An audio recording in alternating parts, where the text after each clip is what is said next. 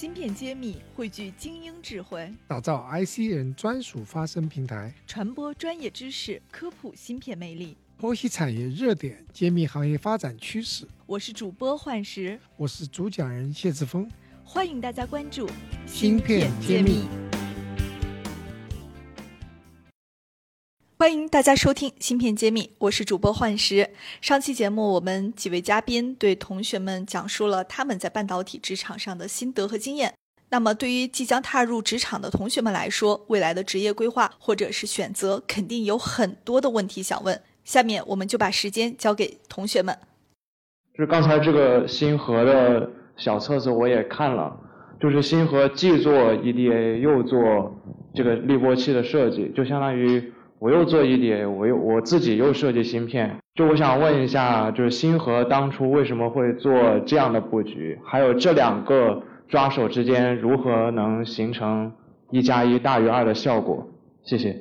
那个首先的话，我们公司是最初是做 EDA 起步的啊，因为我们的方向就是最初是射频的仿真类工具，射频的仿真类工具，然后呢。当时呢，我们呃除了这个呃要自己去拓展一些客户以外，去获得一些需求以外，那么另外呢，我们自己为什么也要组建一个这个滤波器设计一个团队呢？其实也是跟我们的仿真工具其实是类似的，因为我们特别是在做射频滤波器的时候，是需要做这个电磁场的仿真的一个分析的，这个是跟我们工具是一样的，因为我们毕竟是 EDA 工具。做 EDA 工具，所以一些设计上的一些这些 know how 还是需要去跟我的这个 EDA 去设计相相结合的一些使用习惯，包括一些这个行业内的这些工艺参数也好啊，这些设计的呃流程啊，包括其他竞品的一些这个了解，所以我们一开始是有这么一些呃人冲在前面去了解这些需求的。那么他其实也会做一些设计，所以我们。呃，正好就把组成这么一个部门部门，那么去做一些设计，然后呢，去跟我们的这个仿真的工具呢去做一些验证，内部去做一些这个验证。那么随着现在这个呃五 G 通信啊这方面对这个射频前端的一些这个无源器件啊，主要就是滤波器了，它的需求用量非常大，都是 double 或者是 triple 的这种量的。所以我们会更加的逐渐扩大我们的这个团队，所以在这个一方面增加了我们公司的一个 revenue 了，其实另一方面一直在从技术上一直在反哺我们的这个呃 EDA 工具的一个开发，两者是其实是一个正向的循环。应该你也知道，像特别是国外的一些这个大厂，特别是做滤波器行业的这些大厂，都是。垂直的一个产业结构，它既有自己的这个设计团队，也有一些这个，呃，叫 COT 或者叫 custom customer own tools，就它有自己的一套这个设计流程。这套设计流程在最最初都是公司内部自己去用的，去做一些验证。当他觉得这个产品能够量产的时候，那么有他可能会剥离出来，或者是被 acquire 一些公司出来。去把它打包成一个成熟的一个商业产品。那像国外的一些，其实很多它的一个产品啊，都是这种模式。在国外的一些 Cadence，它现有的一些功能，都是一些这个做设计的一些这个企业啊，从它的内部的一个自己的一个流程当中剥离出来的一部分的功能，然后最后经过一些打包完善，成为一个商业的一个产品。所以我们目前我们公司也是按照这个模式。去把一个也是一个正向吧，把我们的工具，把我们的设计做到一个正向的一个相互的一个加持也好，对，所以是大概是这么一个考量，这两者还是紧密的结合在一起的。呃，那个我想代表那个就是非科班的那个学生，就是本科或者硕士，并不是那个微电子专业，但是呃一心想从事芯片产业和。呃，相关的一些工作的同学，就是问三位老总一个问题。刚才呃，三位老总的介绍也说了，自己基本上都是微电子专业毕业的，或者说在这一条路线上，呃，他的主方向就是主航道一直没有偏离，然后在不不断的折腾中不断前进。但是如果说对于我们这些材料的，就是或者就是自动化的等等学生而言，就是可能现在的那个技术壁垒确实由于信息化时代的到来，我们能够通过半年或者一年掌握了。就是工业界要求的，就比如说前面李总说的那个 UVM 这等等技能。但是如果说等我们进入公司之后，呃，公司的就是一些上层或者 HR 会怎么看待，就是呃想要去从事芯片产业，但是却是非科班的学生这样的一个态度的问题？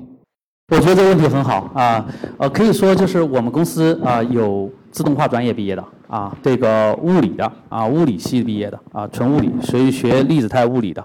我们的袁袁军博士，他其实是清华的汽车系毕业的。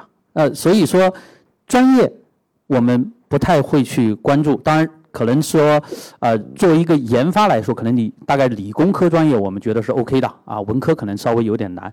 那么其次呢，就是说根据你的情况，我们会跟你去交流，看看你学的哪个专业是不是 OK 的，就是说。一方面，我们可能说你要有基本的最基本的基础；第二方面呢，你要有很强的学习能力。我们希望的是这种学生啊，学习能力不代表你可能最开始没有学的，但是你可能经过了半个小时，哎，我们，我我我很简单，就是我去面试一个人的时候，我会跟他讨论问题的时候，我就会看，哎，这个人的逻辑是不是清晰，描述这个问题或者说做问题的解答是不是逻辑上是不是严密。我觉得这个是一个我们想想要的。你的 background 那块可能就是一些基本的，比如说我可能，比如说你简单知道 C 啊，C 语言嵌入式系统，自动化应该也是学 C，对不对？啊啊，C 只要会 C，我觉得这个对我们公司来说我们就欢迎。其他的我觉得都是 OK 的。还有一个就是你逻辑方面的要要要严密啊。我们主要还是看到学生的成长性啊，这是我们我们这边的看法。好，李总。呃，实际上我觉得我们是非常欢迎。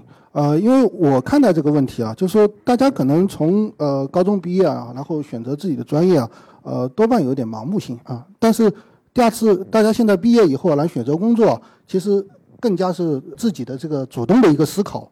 所以大家有这个兴趣来从事这个微电子啊，我觉得这个是件非常好的事情。至于说它叫专业，我是这么看啊。我前面讲了，我一再强调就是呃，至少我这边呃看看待员工，主要还是大家，我希望大家能够沉下心来做科研。啊，这个是我看待这个问题的最主要的一个一个标准。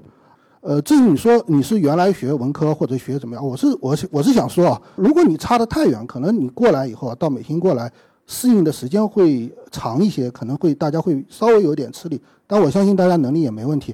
如果大家是有相关背景，特别像刚才那位同学说的，你主主动去自己去学习 UVM 这样的知识，对吧？那你可能适应起来会更快。但总体来说，美心会给一个。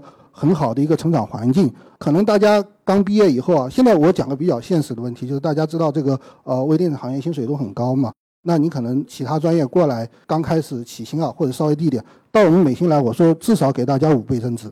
这个这个现场开始有 有火药味了。好的好的。我觉得刚才前面两位老师吧都讲的不错，我觉得我也非常认可，特别是王总之前有提到的，就是只要是大概。理科、理工科的背景，特别是数学这边，呃，扎实一点。那么，其实工程方面，其实大家去切入、去学习还是非常方便的。对。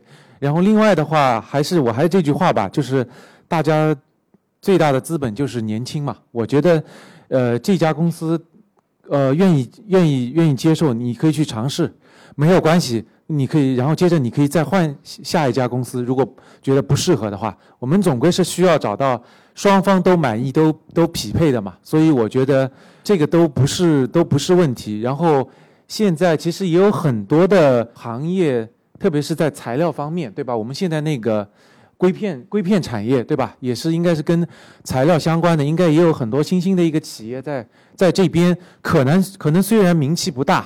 然后可能薪水可能给的也不多，但是都没有关系。我觉得还是在注重在这个积累吧。说不定哪天这个行业又爆发了。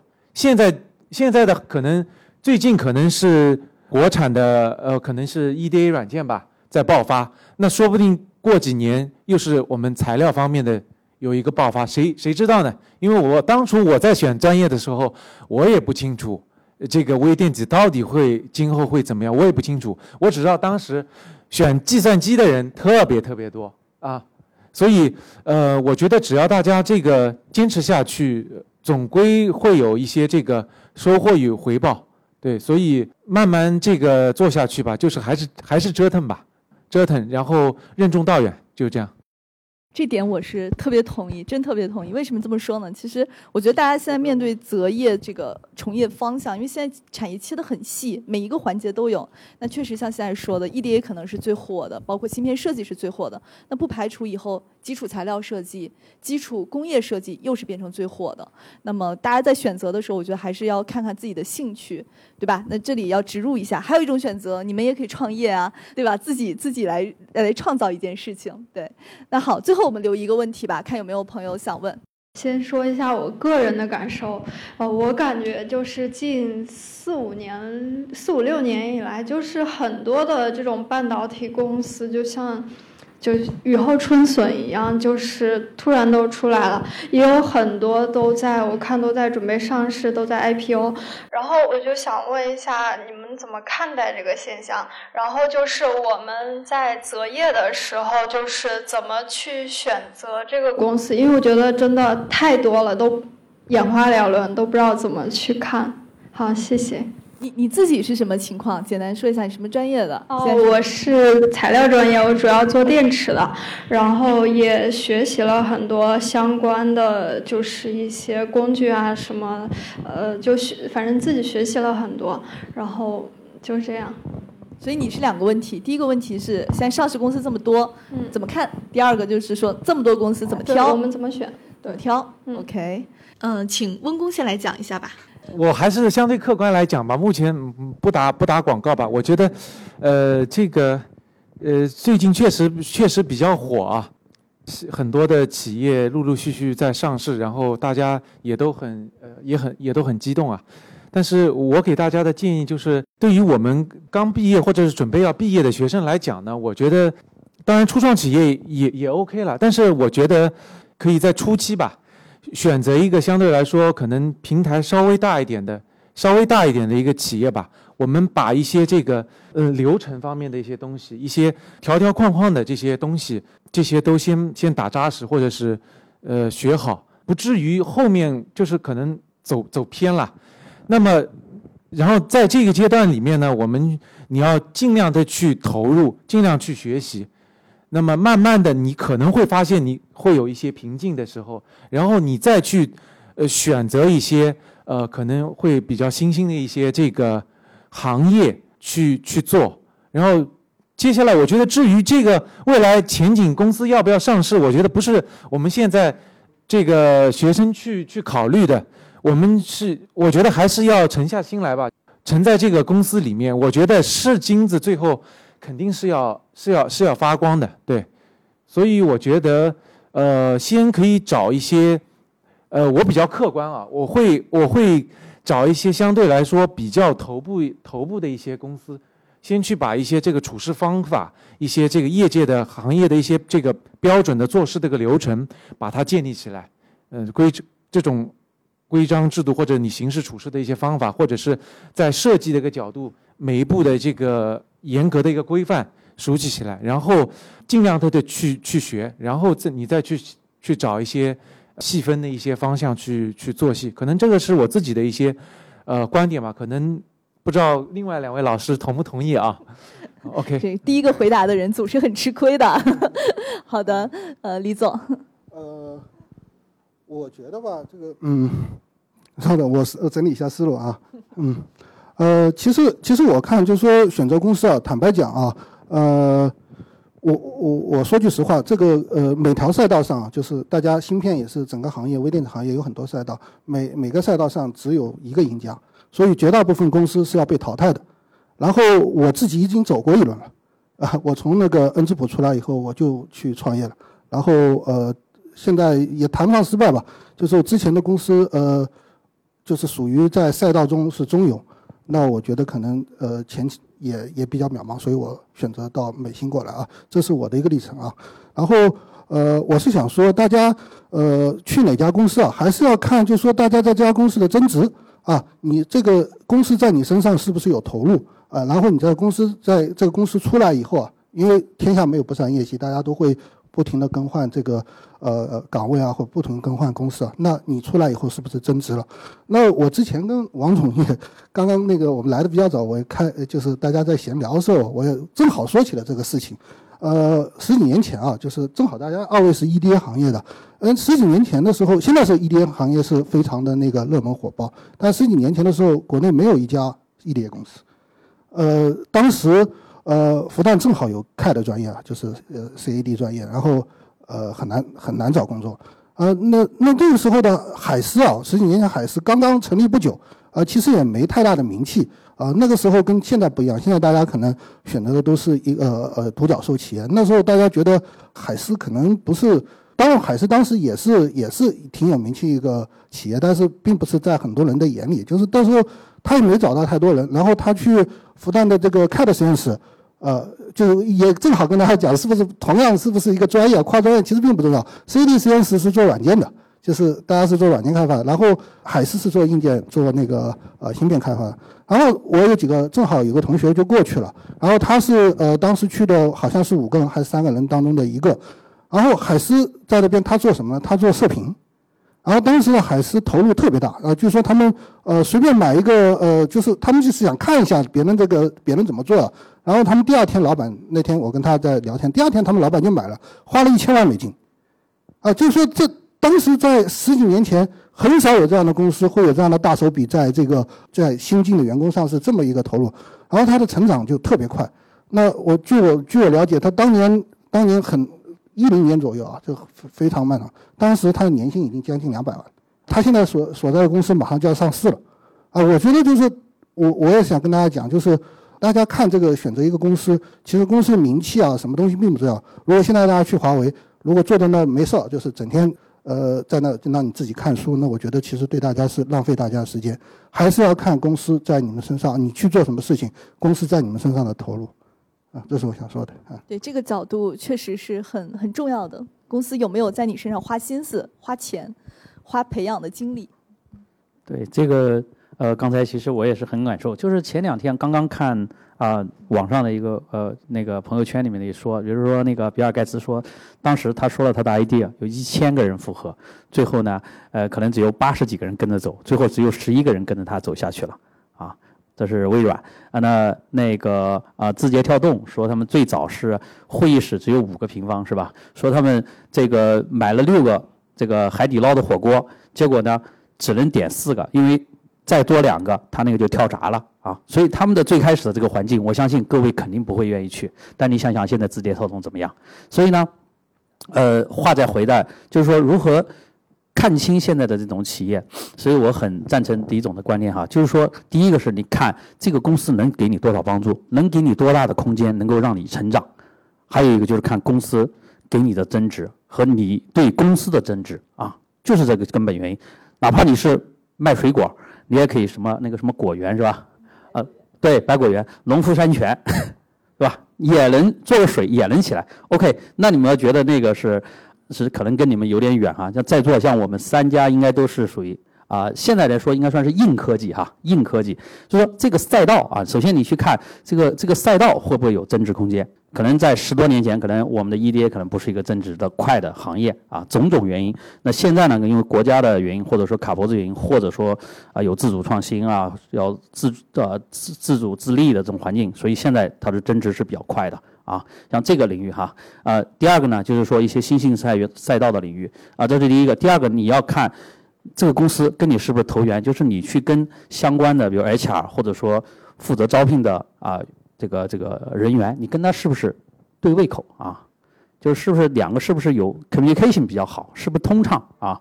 那我们去年在呃招了一个西南交大的啊，因为我们在成都，我们在成都和上海两个 office，呃，成都那边招了一个西南交大的那个当时李志雄李老师，我不知道可能李李老师认识啊，他帮我们介绍一个，说这个学生做 EDA 很强。但是呢，性格比较内向。我们讲这个人没关系，哎，到我们这儿他们就非常喜欢，因为大家都是做研发的啊。我们这边很喜欢饥客啊，就是说自己就在就就自己就沉浸的愿意去做一件事情，努力把它做好啊。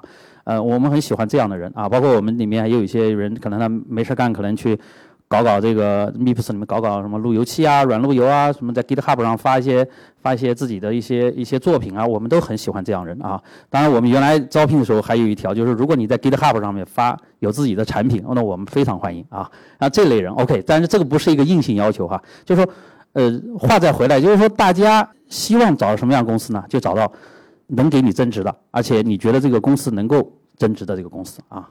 就最后一句话。大家都知道，我们芯片揭秘其实过往在一七年中兴通讯这个事件之后，我们就。做了这种专访类的节目，每期都会讲一些半导体行业内的公司的情况，然后也会请半导体行业的从业者一起来做分享。如果说你们想拓展对行业的理解呢，也不妨去听一听我们的芯片揭秘，可能对你们除了专业之外，对理解行业、理解产业发展脉络是有一定帮助的。对，然后我们爱心的这个科技呢，旗下还有一个商学院，是专门培养这个行业的领军人才。什么叫领军人才？就是老板。你要创业了，要要把这个事情从零做到一，做这样的一个事情，但这个特别不容易，因为我们这个行业，我发现四十多岁创业算是比较年轻的，我经常遇到的都是五六十岁的在创业，所以大家都很年轻，未来有很多种选择，现在是打好基础、学好本事的阶段。好的，本期芯片揭秘就到此结束了。如果你喜欢我们的节目，欢迎和我们留言，我们下期再见。爱心博盛私募基金招人了。爱心基金聚焦半导体、生物科技、智能制造领域。你想和我们一起孵化投资天使 VC 阶段项目，打造产业资源精准链接的投资模式，帮助科技公司成为独角兽企业吗？你想和我们共享产业资源，引导本土精英探索适合自身企业的发展体系吗？如果您想要投身科技领域的话，一定不容错过。条件优秀者更有机会给予合伙人待遇。关注“芯片揭秘”公众号，后台回复“爱心基金”。获取招聘详情，我们期待您的加入哦。